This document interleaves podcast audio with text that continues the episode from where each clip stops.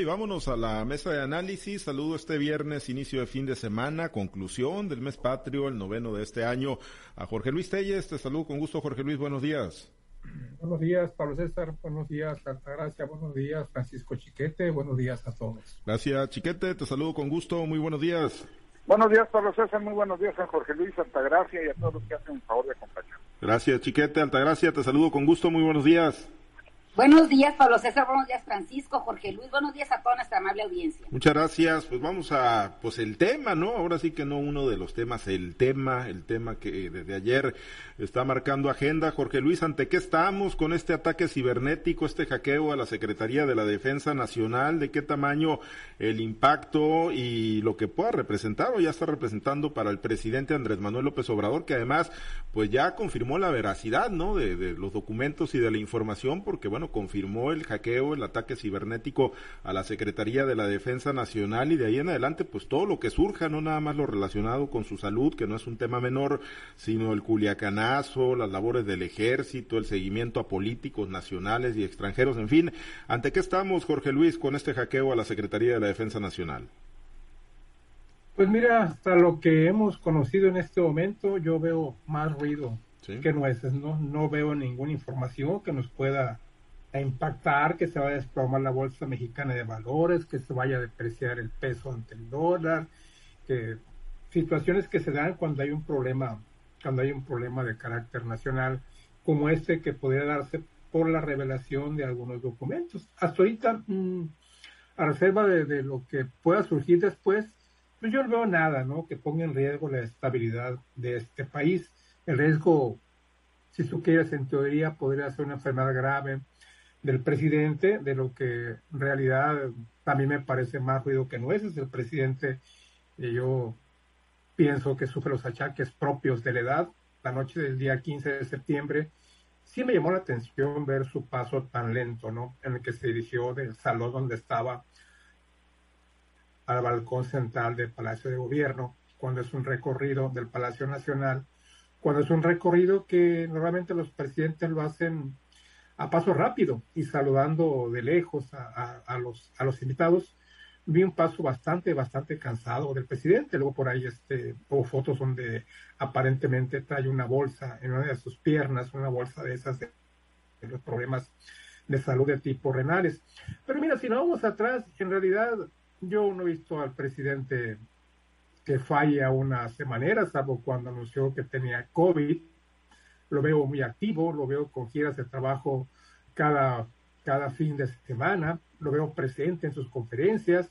Entonces, eh, pienso que pueden ser problemas de salud propios, achaques de, de la edad de él, que ya tiene 68, 69 años de edad. Me parecen pocos para la apariencia que refleja el presidente, que su apariencia es de una persona por allá de unos 75, 80 años, pero en realidad él ha dicho que no tiene tanto, lo que pasa es que lo han corrido sin aceite. Lo del culiacanazo y otros, otros hackeos, pues son cosas que ya pasaron. ¿Cuánto no se ha escrito ya del culiacanazo? De que quien dio la orden se le dio al presidente, pues él ya aceptó, ya había aceptado desde, desde tiempo atrás que él, que él dio la orden para no poner en riesgo la seguridad de miles de familias. Y de acuerdo con los cálculos que el presidente suele hacer, si no se hubiera tomado esa, esa decisión, hubiera habido más de 200 muertos, la gran mayoría inocentes aquí en Culiacán, de no tomar esa decisión que le da al, general encargado del operativo de que deje en libertad al, hijo del Chapo Guzmán, Ovidio, y que con eso pues se ponía fin al operativo, un operativo, un operativo fracasado que evidentemente tuvo muchos efectos, muchas irregularidades, mal planeado, mal pensado, mal llevado a cabo, no tomando en cuenta el poderío de, del otro ejército al que se iban a enfrentar en ese momento, que demostró que al menos para, para esa jornada estaba mucho más preparado, más capacitado y más entrenado que los propios militares en inteligencia y en operatividad. Así se vio a juzgar por las acciones que tomaron en, el Culiacanazo, como fue el, como fue la, la, la, toma de, de, la, del edificio de los militares, de la base militar que está aquí en el Sauce, de la forma en que bloquearon los puentes para que no, para evitar el tránsito de la gente, de la manera en que todas las casetas de peaje, tanto al norte como al sur de la ciudad. Entonces no había otra, no había otra más que admitir que se había fracasado. Obviamente no se admite que se fracasó, pero sí se argumenta que fue para evitar una masacre de gente civil, de gente inocente aquí en Culiacán. Pues todo eso es lo que hasta ahorita, cosas que ya sabíamos. O sea, yo en lo que he visto hasta el momento no veo nada nuevo, no veo ninguna novedad. Las enfermedades del presidente, pues ya aceptó que era una mañanera, que tiene gota, que tiene hipoteriodismo. Hay que recordar también que el presidente viene antes de, de la campaña del 2018, que años antes tuvo un infarto, un infarto medio delicado, que llegó al hospital y que lo tuvo varios días internado y dicen que no es que fue el segundo infarto, que antes había tenido uno. Los infartos siempre dejan secuelas. Entonces, no, la salud del presidente pues, no es tan buena como se quisiera, pero yo creo que tampoco es tan grave como, como lo quisieran también sus detractores. Te digo, hasta ahorita en este momento veo yo que podría representar una amenaza para la seguridad nacional, siempre y cuando se den a conocer otros elementos. Lo que se conoce hasta este momento, yo coincido con el presidente, no es para ponernos a, temblar, para esperar un desplome en la Bolsa Mexicana de Valores. Habría que ver cómo se comportan los mercados el día de hoy y una depreciación del peso ante el dólar. Yo creo que esto no va a suceder porque te digo, son hechos ya pasados, se está dando información que prácticamente ya se conocía. Habría que esperar, sí, sí, si afloran nuevos datos en este hackeo que se hizo de, las, de la Secretaría de la Defensa Nacional. Lo más grave para mí es el hackeo en sí, porque ni siquiera los documentos más privados del gobierno están a salvo del hackeo. Y por sí solo el, hecho es indiscutiblemente muy serio y muy delicado, ¿no? El que pues, el ejército... Hecho es lo que el hecho es lo que yo considero lo más grave de todo. Sí, sin lugar a duda, chiquete, pero bueno, eh, además del hecho que, que, por sí solo, por supuesto, que es verdaderamente preocupante, serio y delicado, en el contenido lo que se ha dicho que es poco, ¿no? Que se ha dicho que es muy poco para el mundo de información que se extrajo de, de los archivos cibernéticos del ejército, el, contenido y lo que se ha dado a conocer de la salud del presidente, el culiacanazo, el tema del ejército, la marina, las confrontaciones que hay entre ellos, el seguimiento a políticos nacionales, el seguimiento a Ken Salazar, a la embajador de México en Estados Unidos. Eh, ¿Más ruido que nueces coincides con Jorge Luis o sí, o sí le ves eh, algo, eh, lo, consideras o lo valoras de otra forma, Chiquete?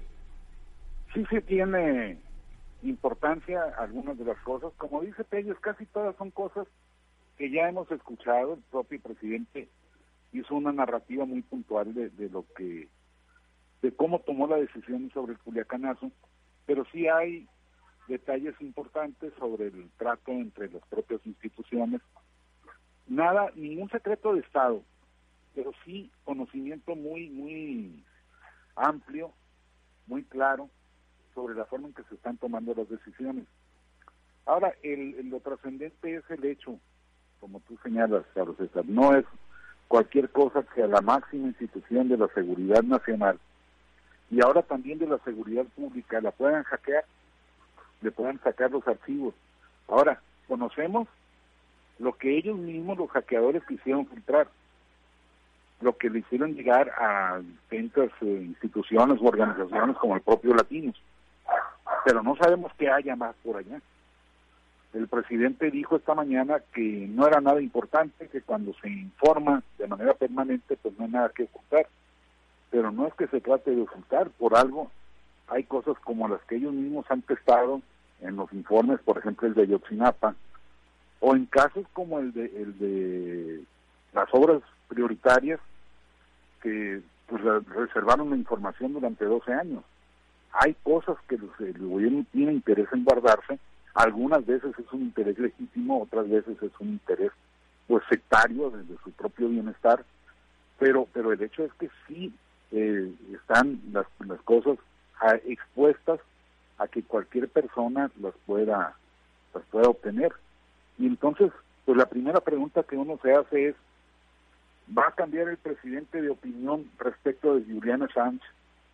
Ya es que lo está defendiendo para que no lo no se lo lleven a Estados Unidos, porque lo que hizo, dijo, fue ejercer la libre expresión, mientras Estados Unidos habla de la seguridad nacional.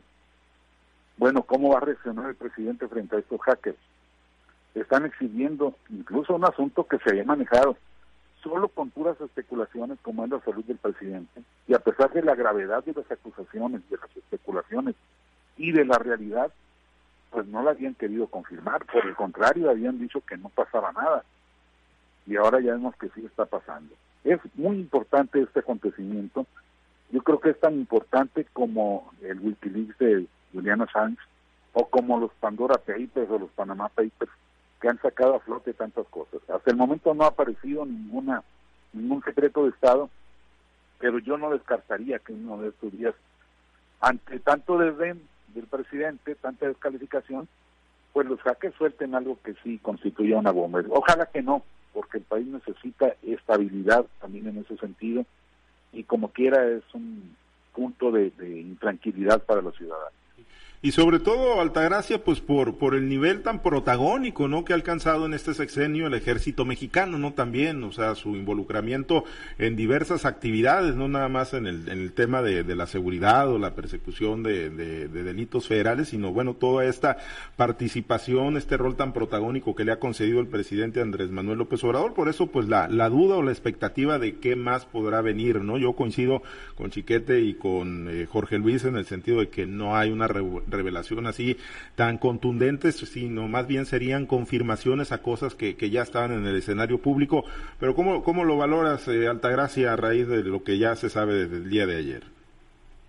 Mira, lo primero que hay que, hay que hacer notar que son seis teras los de documentación, o sea, no estamos hablando de una simple memoria USB de las que traemos todos los días, es una gran cantidad de información y esto que están filtrando quizás sea lo más llamativo, quizás sea lo más nada más como para un aperitivo de lo que está pasando. Hay mucho, va a haber mucha especulación en torno a esto. Lo que es un hecho es que lo más importante, o que creo yo que es lo más importante, además de lo que ya sabíamos, las confirmaciones, es la vulnerabilidad de la información que se está manejando y cómo este, no hay imposibles o no hay nada que no pueda estar a merced de los hackers. Y sobre todo, pues que esa información es valiosa para algunos grupos y esta información pues llegó precisamente al principal protagonista de, del antagonismo hacia el presidente, ¿no? Y eso es como que lo que llama mucho la atención y es lo que han estado tratando de, de, hacer notar los periodistas que son prácticamente del grupo el presidente, ¿no? Creo que más allá de todo lo que pasa es que es mucha la información que, que se filtró o que se hackeó y sobre todo esto nos va a seguir dando pues material de qué estar hablando, de qué estar opinando, pero sobre todo debe darle al, al gobierno federal pues la oportunidad pues de reforzar las áreas de seguridad de estos, de, sobre todo de la información que puede considerarse de seguridad nacional. Es un hecho que el presidente esté enfermo, lo que aquí no es, no es, no es tanto la gravedad que muchas veces se le ha tratado de decir o, o las consecuencias que puede tener la, una enfermedad del presidente, este, considerándose que estas enfermedades son graves, aunque las tenga controladas o aunque aparezca todos los días en la mañanera, el, degradamiento eh, eh, orgánico del presidente es un hecho, ¿no? Lo, que pasa pues es que tiene, como él dice, me tomo un cóctel todas las noches de medicamento y se debe tomar otro en la mañana y se debe tomar otro en la mediodía, por eso es que está en las condiciones que se encuentra todo, todos los días ahí parado durante dos, tres horas y, haciendo las giras que realiza. Lo que es un hecho que es una, son enfermedades crónico-degenerativas que prácticamente pues y con, con el ritmo de vida que ya el presidente pues están haciendo estragos quizás no de la, de la naturaleza para, para tenerlo postrado en una cama, pero sí es un riesgo latente el que tiene el presidente y que tenemos todos los mexicanos de tener un presidente que no goza de la mejor salud, aunque él ha mentido, ha mentido él y su grupo de, de, información diciendo que tiene una salud excelente, que bate arriba de 300, que caminó no sé cuántos kilómetros cuando es una persona que tiene gota, que tiene alta presión, que está, tiene un eh, cateterismo, tiene problemas de, de hasta de tiroides, ¿no? Aunque el hipotiroidismo, si no es bien atendido, pues sí tiene causas graves de salud. Yo soy hipotiroidea y la verdad que no, solamente me tomo medicamento en la mañana, pastillita y ya con ando bien todo el día, ¿no? Lo que, lo que pasa es que son muchos los, las enfermedades que tiene el presidente y yo creo que la mayor enfermedad es el grupo de información que lo asesora porque todos los días eh, tratan de, desenmarañar o quitar una mentira con otra mentira o, eh, hacer a un lado una información con una con un espaviento que realmente pues lo único que nos damos cuenta los ciudadanos es que somos espectadores de una gran carpa pues de montajes, de mentiras y, de situaciones. Lo que es un hecho que el presidente está enfermo, que fue hackeado eh, el ejército, el poderoso y glorioso ejército en las bases de información y lo que me parece más grave es la investigación que se está siguiendo a personajes de la política, de la economía de México y, sobre todo las consecuencias que podemos tener al filtrarse que ha estado siendo investigado muy de cerca el embajador Ken Salazar y vamos a tener que estar esperando cuál es la reacción de Estados Unidos hacia esta hacia esta acción que está haciendo el gobierno mexicano. Lo del Culiacanazo, que si fue un muerto más, que si fue un muerto menos, creo que la gravedad no, no, no, se, no se expone con esta información que se dio el día de ayer. La gravedad lo sufrimos los ciudadanos de Culiacán, la gravedad lo sufrimos la sociedad de México, que no hemos visto cómo se, resuelvan este tipo de problemas. Ahorita es Culiacán, mañana está Maulito, después es Zacatecas, después va a ser Tijuana. ¿Cuándo va a parar la ola de violencia en México? Pues entre que el presidente se lleva peleando con sus adversarios, los de verdad, los de mentira, los del presente, el futuro y del pasado, pues en el medio está el pueblo de México que está ansioso de verdad de justicia, de legalidad, de poder vivir en, en, en ese tan cacareado estado de bienestar. Bueno, pues seguramente serán fuerte inagotable, ¿no? Interminables, y es así como, como lo están manejando, ¿no? La, la cantidad de datos y elementos, y si fue apenas una primera revisión, una primera escarbadita, eh, pues yo creo que, que, habrá muchísimos datos o muchísimos temas. Si se logró, si se logró revisar toda la información y esto fue lo más importante, pues yo creo que sí, coincido con ustedes, carece de contundencia, son temas que básicamente ya, ya se conocían, ¿no? Salvo, salvo algunos datos adicionales, y, y lo que implica, por supuesto, ¿no? El hackeo a la Secretaría de la Defensa Nacional. Bueno, eh, pendiente de, lo que, porque seguramente pues la van a ir dosificando, ¿no? Si hay cosas más importantes, más contundentes, pues las van a ir dosificando también. Eh, Jorge Luis, eh, conocer tu opinión. Ayer se dio a conocer eh, por parte de la Secretaría de la Marina el por qué se desplomó el helicóptero en el que, bueno, pues uno de los helicópteros que participó en el operativo de detención de Rafael Caro Quintero por allá en el mes de julio y en el que lamentablemente lamentablemente murieron 15, 15 elementos de la Marina, se había especulado mucho también que si había sido un ataque directo, que si lo habían derribado, pues no, dicen que se cayó, pero se cayó por falta de combustible, no les alcanzó el combustible y en eso les fue la vida a 15 marinos, Jorge Luis. Mira, yo mejor me hubiera quedado callado, ¿no? ¿Cómo es posible que pierdan la vida porque no cargaste gasolina suficiente? Oye, es elemental, si tú, si yo voy de aquí de Culiacán a la ciudad de Los Mochis, sé que tengo que llenar mi tanque y rebosarlo para alcanzar a llegar sobradamente a Los Mochis. ¿Cómo es posible que por, porque no se revisó el combustible? Evidentemente, si no les alcanzó, es porque no lo revisaron o porque tomaron predicciones eh, inexactas. A mí me parece realmente eh, absurdo una teoría de esa naturaleza, o bien Puede, puede que se haya sido, pero oye, yo mejor me quedo callado, ¿no? ¿Cómo es posible que porque no eche gasolina suficiente se me desplome el helicóptero y se mueran y mueran 12 eh, miembros de la Marina que, que dicen que eran elementos de, de élite, o sea, de los altamente capacitados, lo que constituyó una pérdida muy lamentable para la Marina. Entonces, si ya está aclarado, si ya admitió la propia Secretaría de la Defensa Nacional si ya admitió el gobierno mexicano que esta fue la causa y se dice, no, es que no fue porque nos atacaron, fue porque se nos acabó la gasolina. Oye, pues la explicación está peor. Está peor, si quieren decir, es que no hubo ninguna agresión, no hubo nada, simplemente se nos sacó la y por eso nos caímos. Óyeme, por favor, aquí estamos jugando, ¿no? Sí, está peor el nivel de responsabilidad, digo, que tendría que haber ya internamente, ¿no? Por el tema de los operativos, pero bueno, con el antecedente de Culiacanazo, pues ya vemos cómo se hacen los operativos o cómo se planean, ¿no? Entre comillado, chiquete, pues sí, yo coincido con, con Telles, todavía pues mucho más grave, ¿no? Que si no te lo tumbaron, se te haya caído el helicóptero. Yo también creo que es eh, muy lamentable la explicación. Me parece, me mueve al sospechosismo, por supuesto. Una de los las dos posibilidades eran que o los hubiesen atacado en venganza por la detención de Caro Quintero, o bien que por falta de mantenimiento se hubiese caído el helicóptero, porque ya vemos cómo el gobierno mexicano está en la absoluta indigencia. la pobreza franciscana, le llama el presidente López Obrador, pero la realidad es que gasolina es el, el, menor elemento que se puede considerar en un acontecimiento de y, y si hubo falta de gasolina, habría que ver, o es responsabilidad del piloto, que ya no está para defenderse, o es responsabilidad de alguien que hace las asignaciones y que dice, con esto te alcanza para este viaje. Hasta el regreso te voy a poner. Entonces ahí tiene que haber castigo a alguien. Tiene que haber un señalamiento contra los que no tomaron las medidas adecuadas. Y creo que es peor todavía, como dice es la respuesta que la especulación. Es una verdadera pena que esté pasando eso con el gobierno mexicano. Y si de ahí nos partimos a los otros efectos de la, de la austeridad, la falta de escuelas, la falta de medicinas, la falta de seguridad, pues entonces vemos que no está funcionando lo que el presidente da como en un diagnóstico de estamos reviendo. Esta es la circunstancia y, es mucho, muy lamentable. Yo creo que la sociedad tiene que eh, pues ejercer eh, presión para que esto salga a flote.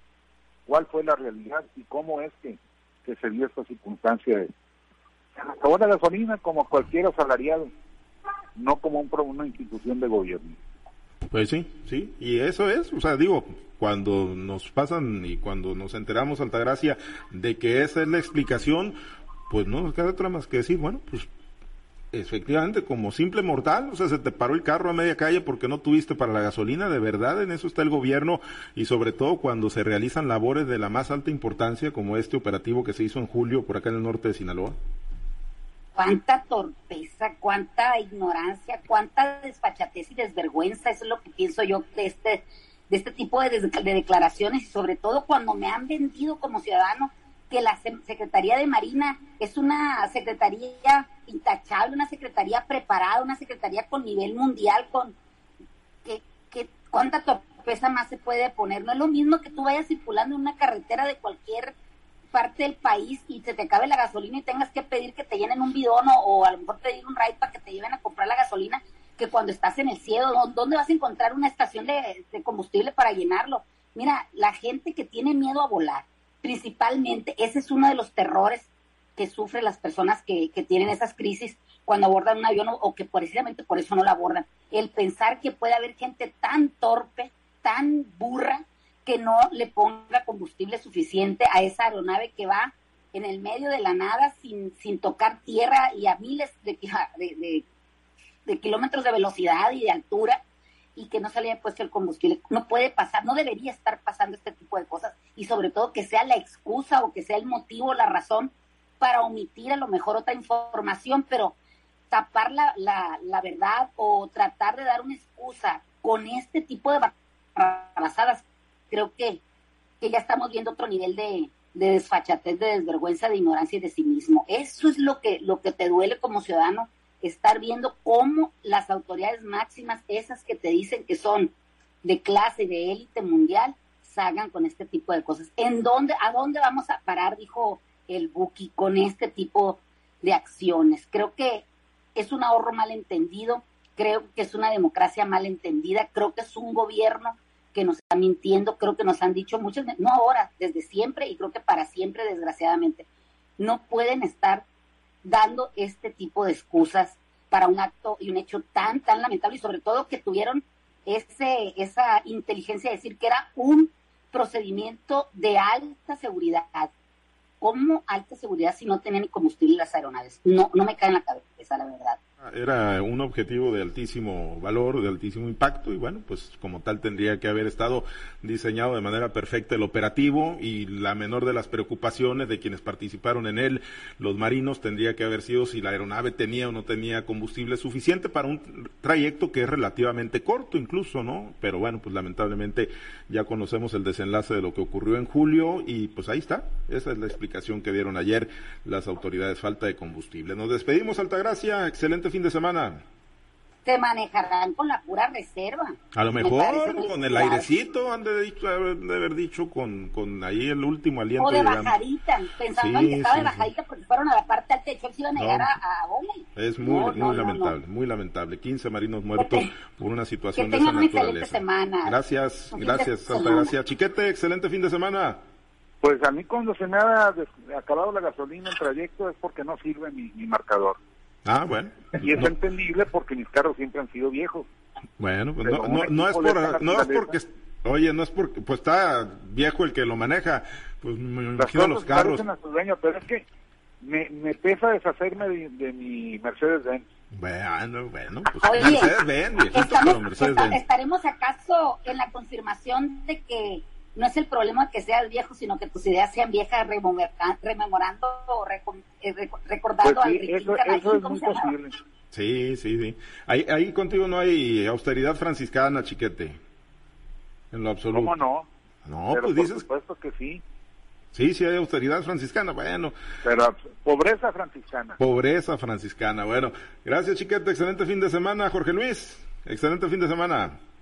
Me viene a la mente, chiquete, aquellos viáticos que nos dieron cuando estábamos en Chihuahua, ¿te acuerdas?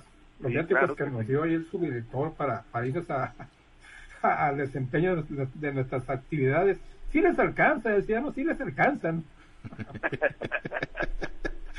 Bueno, pues así, así la situación muy, muy lamentable. ¿Eh? Digo, se da para, da para muchas cosas, pero digo, lo, lo, lamentable, pues es lo que finalmente ocurrió, ¿no? El saldo trágico. Bueno, nos despedimos. Muchas gracias. Que tengan excelente fin de semana, compañeros. Gracias.